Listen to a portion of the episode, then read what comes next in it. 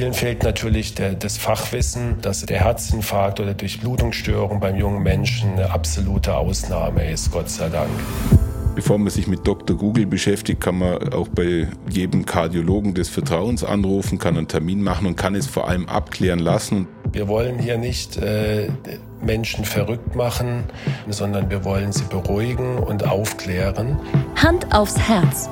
Der rezeptfreie Mediziner Talk.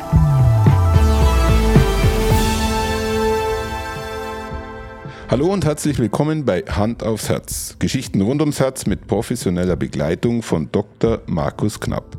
Mein Name ist Thomas Krug und ich freue mich auf die heutige Folge. Ja, Thomas, hallo, guten Morgen.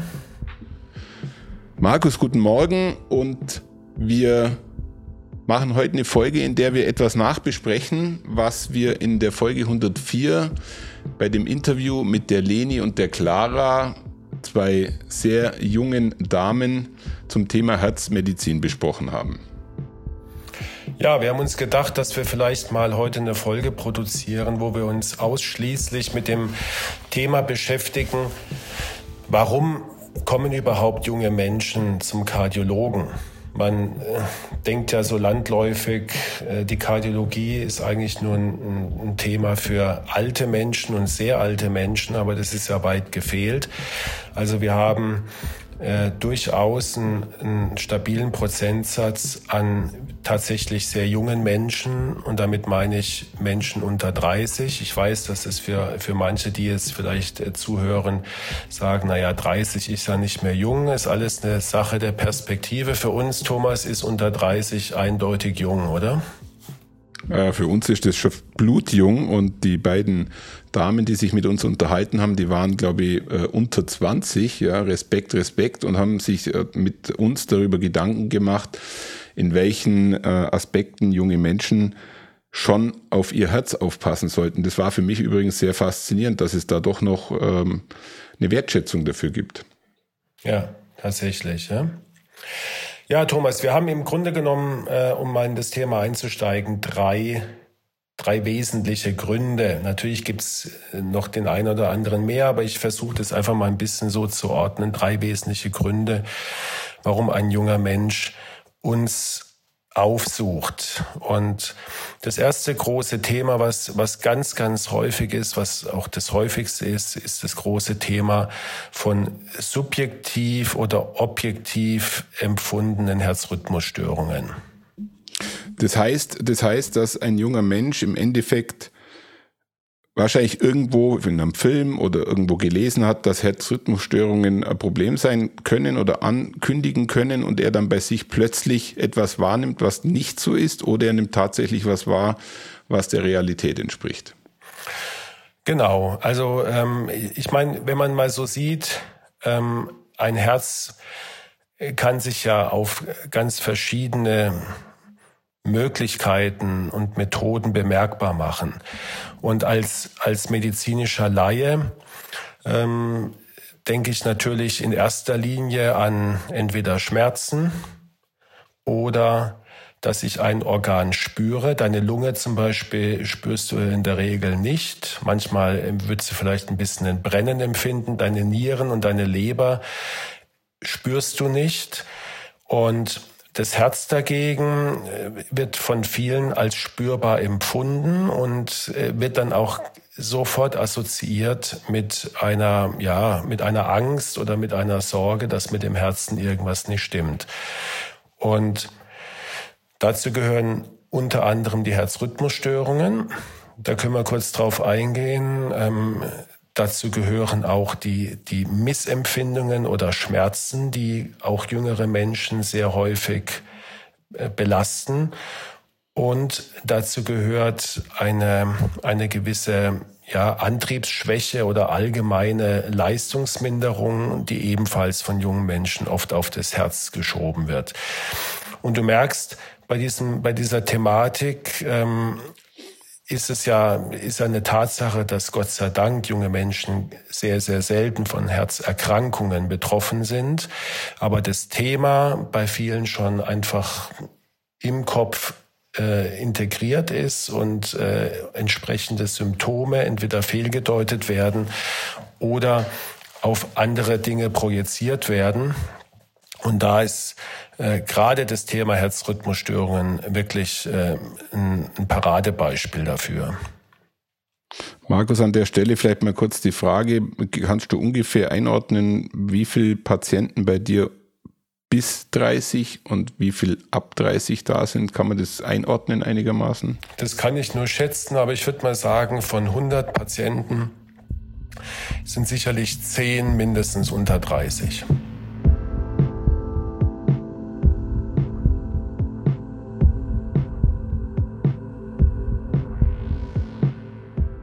der Stelle würde ich mal kurz auf die Rhythmusstörung eingehen. Ich versuche mich mal wieder zurückzuversetzen in meine Zeit bis 30, eine Nacht durchgefeiert, ähm, in der Früh bei Sonnenaufgang heimgekommen und dann durchaus vielleicht ähm, gibt es ja zwei Dinge, die wieder weggehen ähm, oder die weggegangen sind und wieder kommen hoffentlich. Das eine ist das Gehör. Ja, wenn man aus einem Konzert kam, dann hat man erstmal nichts mehr gehört, aber das kommt dann wieder. Das zweite ist vielleicht tatsächlich, dass der eine oder andere Herzrasen bekommen hat und äh, es schnell wieder weggeht oder es geht eben nicht schnell weg und äh, er würde dann eigentlich bei dir aufschlagen. Ist das so ein Auslöser für junge Leute?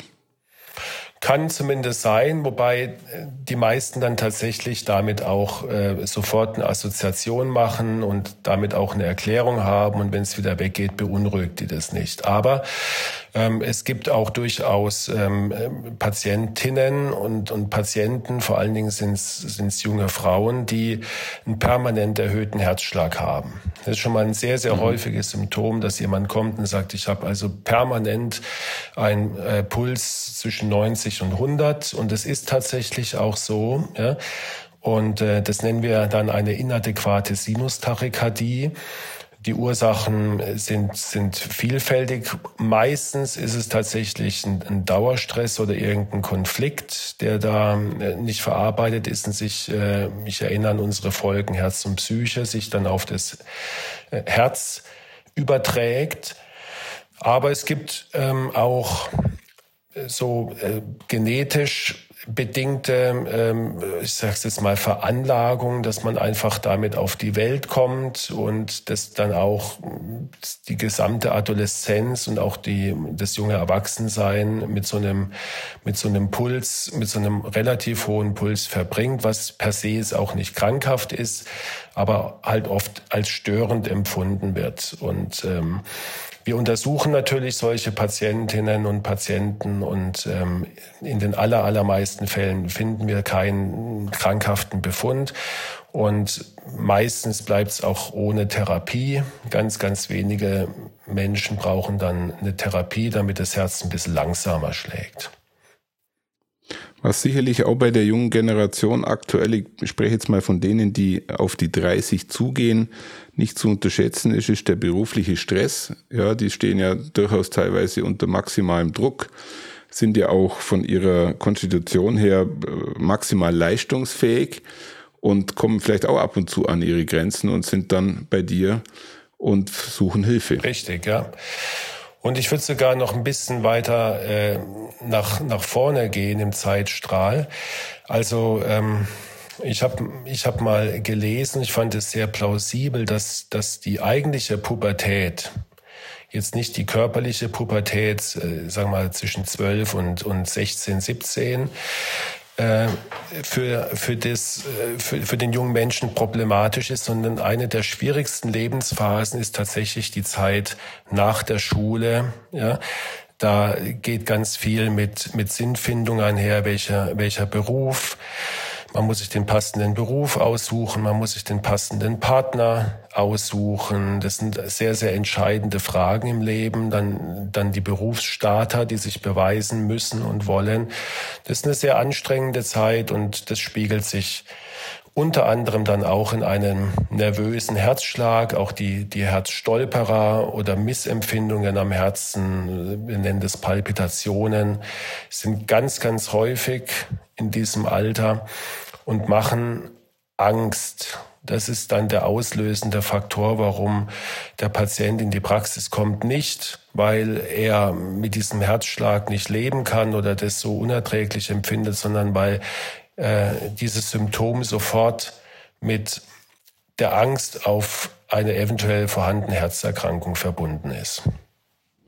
Würdest du sagen, dass diese Angst äh, davon geprägt ist, dass die Generation natürlich auch den Zugriff auf alle möglichen Medien hat und dadurch vielleicht, wir sprechen ja oft von Dr. Google, dadurch auch Ängste entstehen, weil man dort was liest, hört, vielleicht auch eine Dokumentation sich anschaut und dann eigentlich mit einem kleinen Thema in sich große Ängste aufbaut. Ja, in jedem Fall. Also solche Beschwerden, die mit Angst verbunden sind, sind oft an einem Modell entstanden, sei es, dass man jetzt irgendwie äh, eine Krankenhausserie anschaut, das kann sein, gell, wo dann, wo dann ein junger Mensch mit einer Herzrhythmusstörung oder mit einer Herzmuskelentzündung äh, schwer krank im, im Bett liegt. Ja. Aber viel, viel häufiger noch ähm, natürlich aus der eigenen Familie. Ja, also sehr, sehr viele junge Menschen, wenn man danach fragt, haben dann äh, traumatische Erlebnisse bei den Eltern oder bei den Großeltern, die dann vielleicht an einem plötzlichen Herzsto Herztod verstorben sind. Ja? Und das ähm, wird oft verdrängt, es kommt ins Unterbewusstsein, aber bei diesen Störungen, äh, wenn die dann auftreten, ist es sofort präsent und, und macht entsprechend Ängste.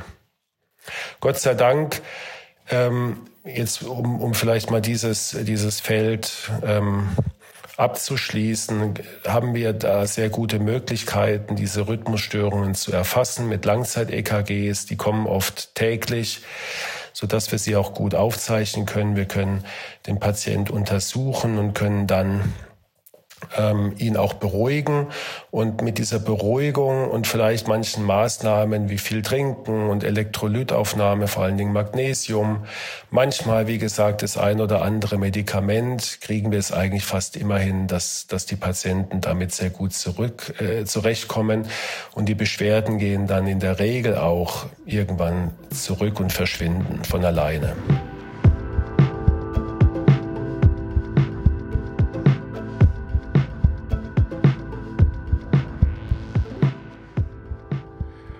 Du hast, glaube ich, noch eine weitere Einordnung mitgebracht. Vielleicht steigen wir gleich in das nächste ja, das Thema zweite, ein. Das zweite große Thema sind, ich habe es vorhin schon mal kurz äh, skizziert, sind diese Missempfindungen.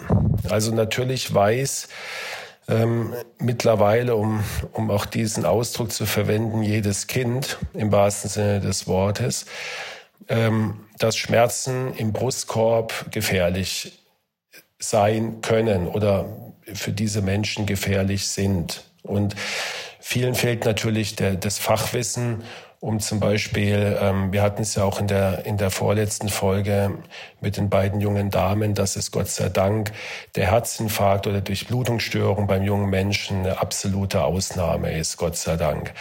Aber äh, dass äh, in diesem Moment, wo, wo, wo Beschwerden in dieser Art auftreten, also ein enge Gefühl in der Brust, meistens sind es Stiche, ja, die den Patienten sehr belasten, weil sie sofort die Assoziation haben, ich bekomme einen Herzinfarkt. Und auch das ist meistens an einem Modell gelernt. Also das sieht man ja in jeder, in jeder Arztserie äh, werden solche Szenen genau beobachtet. Da fasst sich dann jemand an die Brust und hat starke Schmerzen und bricht dann zusammen. Und dann wird es natürlich, wenn einem das selber passiert, ähnlich erlebt. Und man hat schon das Szenario, äh, die nächste Szene bin ich in einem Krankenwagen. Ja. Tatsache ist, ja. dass gerade diese Symptome, und da verweise ich auf unsere Symptomfolge oder um unsere Symptomfolgen, Du wirst es sicherlich äh, demnächst parat haben, welche, welche Nummern das waren. Da bist du sehr gut drin dass äh, die, die allermeisten Symptome, die wir im Brustkorb empfinden, seien es äh, Stiche oder, oder äh, irgendwie ziehende Schmerzen von der Seite, nicht typisch sind für Herzbeschwerden. Und da genügt oft eine, eine Aufklärung von Patienten, um sie zu beruhigen. Natürlich machen wir auch in dem Fall unsere Untersuchungen und ein EKG. Und in den allermeisten Fällen findet man gar nichts. Meistens finden auch andere Kollegen von anderen Fachgebieten nichts. Manchmal sind orthopädische ähm, Gründe dafür äh, ursächlich, ja, gerade bei jungen Männern die ins Fitnessstudio gehen, ähm, weiß ich schon, wenn ein entsprechender gestellter Oberkörper zu sehen ist, dann äh, weiß ich schon, bei den allermeisten ist die Ursache einfach mal wieder zu viel Gewichte draufgepackt, eine falsche Bewegung gemacht und dann gibt es halt Verspannungen, äh, Muskelverspannungen, ähm, die genau diese, diese atypischen Beschwerden, wie wir sie sagen, auslösen. Aber sie machen natürlich Angst und führen zur Beunruhigung. Markus, ich reiche kurz die Folgennummern nach. Das ist die Folge 19, 20 und 21. Wir haben uns in drei Folgen über das Thema Symptome erkennen und verstehen unterhalten. Das zeigt schon, welche Dimension das Ganze einnimmt. Und ich würde trotzdem noch eine kurze Ergänzung machen ähm, vielleicht auch eine, eine provokative Frage stellen, das, was du jetzt mit Schmerzen und Rhythmusstörungen angedeutet hast. Wie oft hat das Ganze tatsächlich auch mit Drogen zu tun? Also, das kann eine Ursache sein, tatsächlich. Also äh, Herzrhythmusstörungen in jedem Fall. Da fängt schon beim Alkohol an. Alkohol ist, ist klassisch dafür, wenn, wenn man jetzt äh, einen richtigen Kater hat, kommt es zu Elektrolytverschiebungen. Übrigens auch der Grund für unsere Kopfschmerzen, ähm, die man hat. Und das sind, da sind Herzrhythmusstörungen eigentlich fast normal. Ja? Ähm, Ähnliches gilt äh, für Kokain ja, und äh, mit Sicherheit auch für diverse Aufputschmittel. Ja? Und gerade auch letzteres kann im ungünstigsten Fall tatsächlich auch mal einen äh, Myokardinfarkt auslösen. Ja, Habe ich einmal erlebt in meiner Karriere nach, nach Kokainmissbrauch ein akuter Myokardinfarkt bei einem sehr jungen Menschen. Aber das sind, wie gesagt, Gott sei Dank Ausnahmen. Ähm, aber ähm, ganz klar, wenn sowas häufiger vorkommt und, und äh, muss man ähm, auch in der Anamnese mal auf, auf diese Fragen eingehen, um äh, ne, sag mal, dem Patienten zu sagen, da kommt es her und ein Grund mehr von Drogen zu lassen natürlich. Und dann gibt's ja immer noch die berühmten Herzschmerzen, die in dem Alter sicherlich auch äh, akut auftreten können.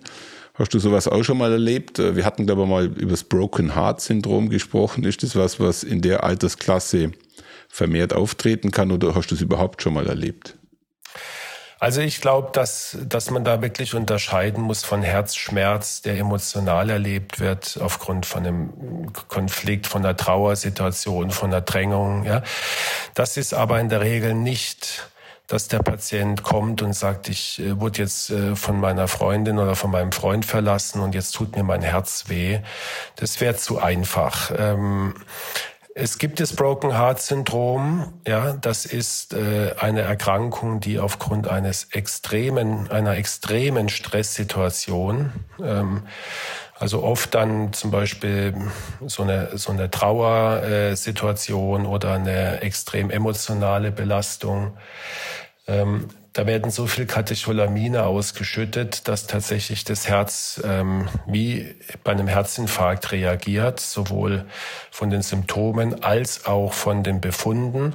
Und man stellt dann aber fest, dass die Gefäße sind völlig in Ordnung und Gott sei Dank erholt sich so ein Herz in der Regel auch komplett nach einer Zeit.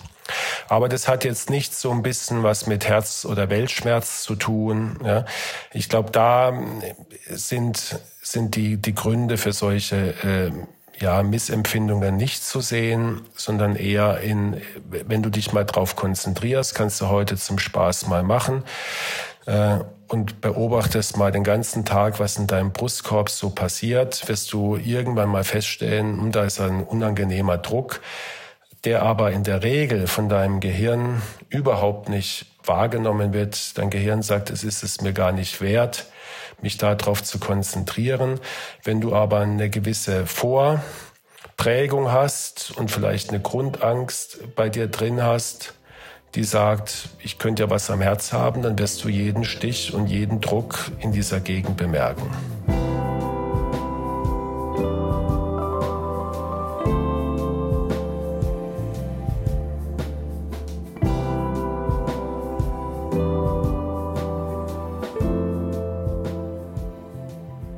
Damit sind wir schon in dem äh, dritten Bereich, den du ansprechen möchtest, das ist die Psyche.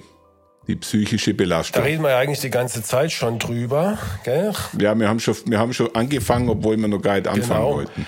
Ähm, ja, vielleicht, vielleicht ähm, noch, also der, der, der dritte Klassiker, gell, der, der dann viel tatsächlich mit der Psyche zu tun hat, ist ja, dass ein Patient, ein junger Patient kommt und sagt, ich bin einfach total schlapp, ich bin nicht leistungsfähig. Ich habe keine Energie, ich muss sofort äh, stehen bleiben, wenn ich mich anstrenge. Mein Puls geht wahnsinnig nach oben und ich kann, kann die Leistung, die ich gewohnt bin, nicht mehr, nicht mehr leisten. Ja?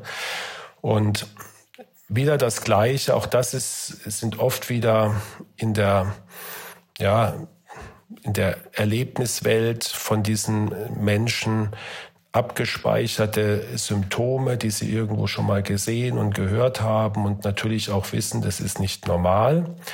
Und natürlich gehört sowas wiederum abgeklärt, auch allgemein internistisch. Ja, viele, gerade junge Frauen, haben eine gewisse Blutarmut, haben neigen auch zu niedrigem, sehr niedrigen Blutdruck, was sowas mal begünstigen kann. Und natürlich muss man auch äh, schauen, ist, ist das Herz in Ordnung? Ist da ein angeborener Herzfehler? Ist ein erworbener Herzfehler? Das gucken wir alles nach. In der Regel, auch da finden wir nichts, Gott sei Dank. Ähm, ganz, ganz häufig ist, ist die Befürchtung, wenn man erkältet war oder jetzt in der Corona-Zeit, hat es natürlich nochmal einen wahnsinnigen Schub gehabt, dass äh, dass man meinte, ich habe Corona gehabt und jetzt habe ich eine Herzmuskelentzündung und deswegen kann ich nicht mehr mein Herz belasten. Und das ist wiederum für diese Menschen extrem leidvoll, weil sie wirklich in der Angst leben und diese Angst wird immer noch weiter verstärkt mit jeder Treppe, die man läuft und auch da wieder, wenn man sich darauf konzentriert ähm, du kennst solche Tage auch, wo du mal eine Treppe läufst und denkst, was ist denn heute los? Gell? Bin einfach ja. nicht fit. Und das wird entsprechend dann ähm, gespeichert, kommentiert, bewertet und dann ist man in dieser Schleife drin.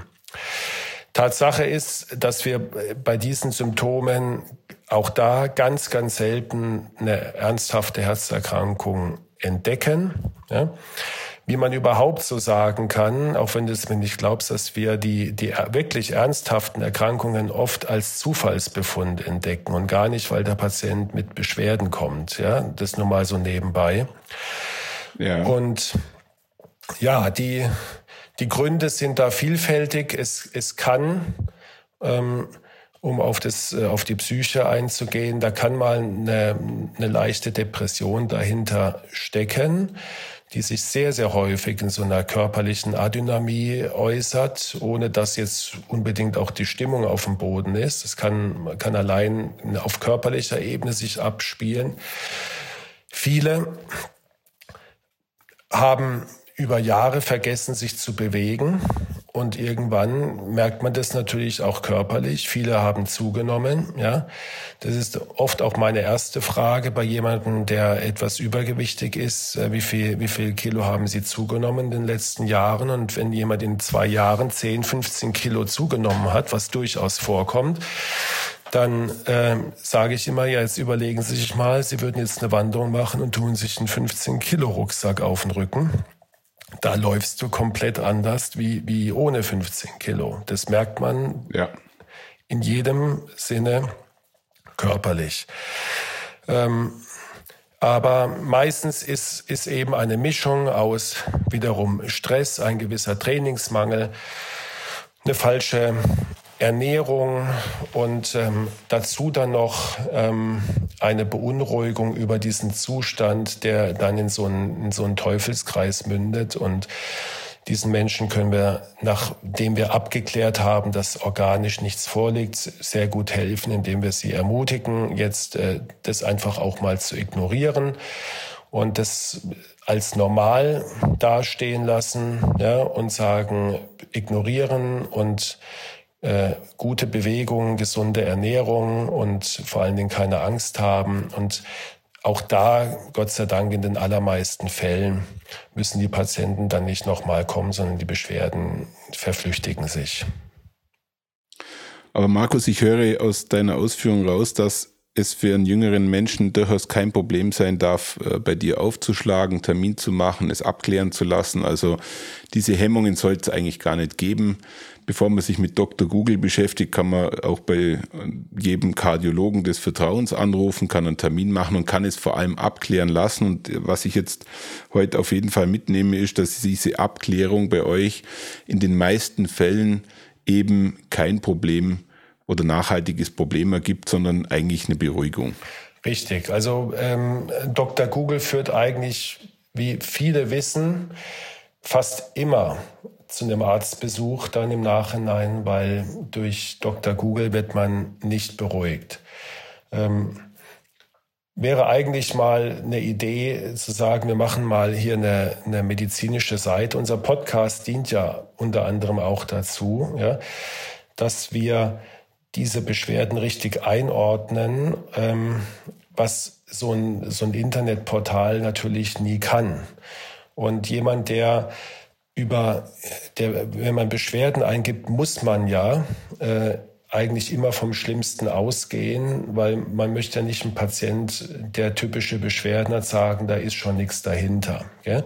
Deswegen kann man durch Selbstrecherche in der Regel nicht beruhigt werden. Ganz, ganz selten. Ja, ja, ja. Und ähm, diese, diese Anfragen, die wir bekommen, die sind relativ häufig und natürlich immer auf höchster Dringlichkeitsstufe, weil es eben ein junger Mensch ist und ähm, mhm. Da läuten sowohl bei den Betroffenen als auch bei den Ärzten, die überweisen, die Alarmglocken, weil sie wollen natürlich bei einem jungen Menschen nichts versäumen. Wenn ein 80-Jähriger mit ja. Atemnot kommt, gell, nicht falsch verstehen, dann wird es sozusagen als normal angesehen und es hat auch noch ein bisschen Zeit. Aber bei einem jungen Menschen ist natürlich eine, eine Dringlichkeit da, die, die verständlicherweise sowohl beim Betroffenen als auch beim Arzt äh, geäußert wird. Da kommen wir wieder auf unser Problem, dass wir halt einfach leider nicht äh, immer sofort zur Verfügung stehen aus Zeitgründen. Ja. Deswegen kann mhm. ich sagen, äh, nach Genuss dieser Folge, vielleicht kann man tatsächlich mal sagen, gut, ich kläre das irgendwann mal ab, aber ich brauche keine Panik haben. Und ja. ähm, irgendwann werden die Beschwerden in den allermeisten Fällen wieder vergehen. Ja? Und ähm, in den aller, allermeisten Fällen ist es auch so, dass äh, selbst wenn man ein paar Wochen oder Monate warten muss, dass dadurch jetzt keine, keine schlimmen Sachen passieren. Ja?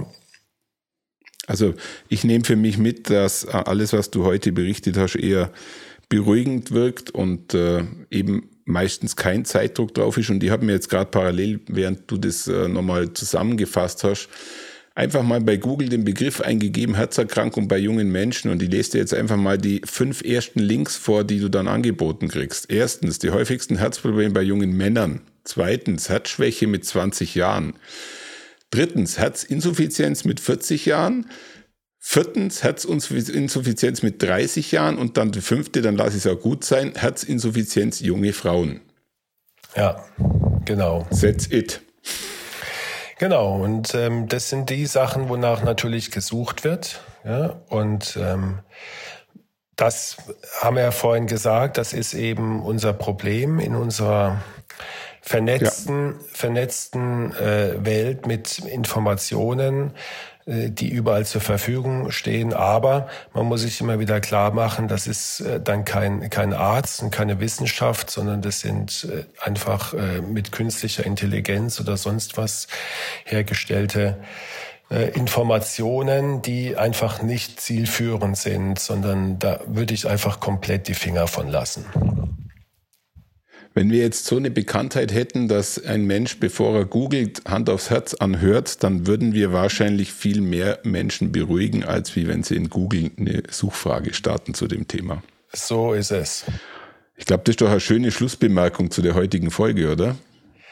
In jedem Fall, Thomas, ja, weil ähm, unser, unser Podcast, und das sage ich auch immer unseren Patientinnen und Patienten, ähm, viele, viele nehmen ja das Angebot dankend an und der eine oder andere sagt aber, ah, ich will gar nicht so viel hören, das macht mich nur verrückt.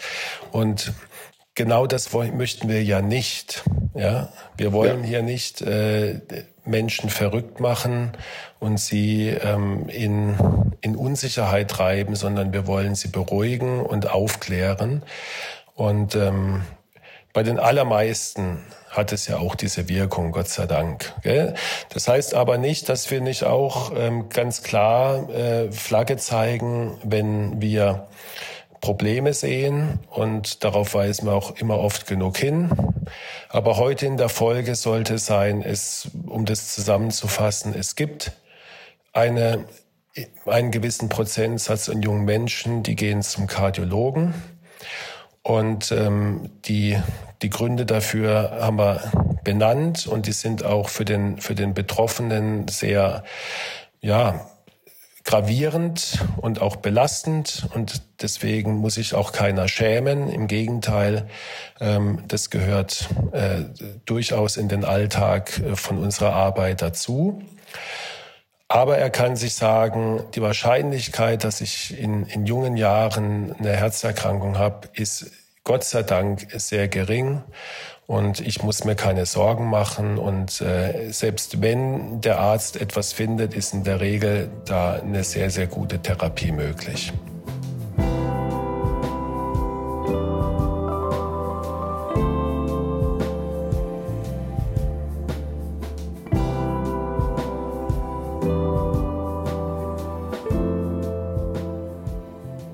Markus, darf ich nur eine Schlussfrage stellen? Selbstverständlich.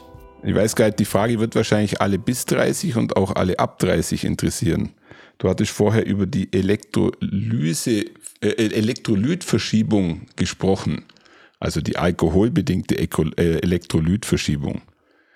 Jetzt müssen wir dich als Mediziner mal fragen, hast du das ultimative äh, Gegenmittel gegen Kopfweh? Ehrlich gesagt, ähm, ich würde ja jetzt lügen, wenn ich, wenn ich sagen würde, ich kenne solche, äh, solche Symptome nicht, Thomas. Ja? Ähm, ich, äh, manche sagen ja tatsächlich äh, an, am, am Tag und das, das ist dann auch der Grund dafür, wenn man dann nochmal ein Bier trinkt. Äh, du weißt, Bier hat relativ äh, viel Elektrolyte. Dann ähm, ändert sich äh, die Symptomatik sofort. Ich habe das noch nie äh, für mich ausprobiert. Ich konnte es auch schlicht und ergreifend nicht. Ich hätte, hätte alles ja. eingenommen, aber, aber mit Sicherheit nicht nochmal einen Schluck Alkohol. Und viele, du erinnerst dich dran, dieses Katerfrühstück mit so einem Hering, mit so einem salzigen. Gell? Also ich glaube tatsächlich, also viel trinken, ganz klar, äh, viel, viel trinken und viel Elektrolyte zu sich nehmen, ähm, das äh, vertreibt den Kater auf die, auf die beste Art und Weise. Markus, hättest du gedacht, dass wir mal eine Podcast-Folge mit solch einer Empfehlung beenden? nee. Ja. Übrigens, äh, dieses Bier am nächsten Tag heißt bei uns Konterbier. Genau, siehst du. Ja. Manchen und hilft damit Und damit, ja, manchmal hilft's. Ähm, die, best, die, die beste Methode ist nicht zu viel zu trinken, dann hat man keinen Kopfweh. In diesem Sinne. Markus, herzlichen Dank für diese frische jugendliche Folge, die wir jetzt gerade gemacht genau. haben. Genau. Bis zum nächsten Mal. Vielen Dank, Thomas. Jo. Ciao. Ciao. Tschüss.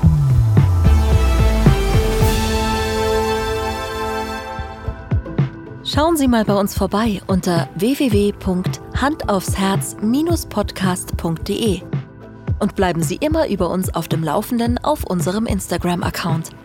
Hand aufs Herz, Ihr rezeptfreier Mediziner-Talk rund ums Thema Herzgesundheit.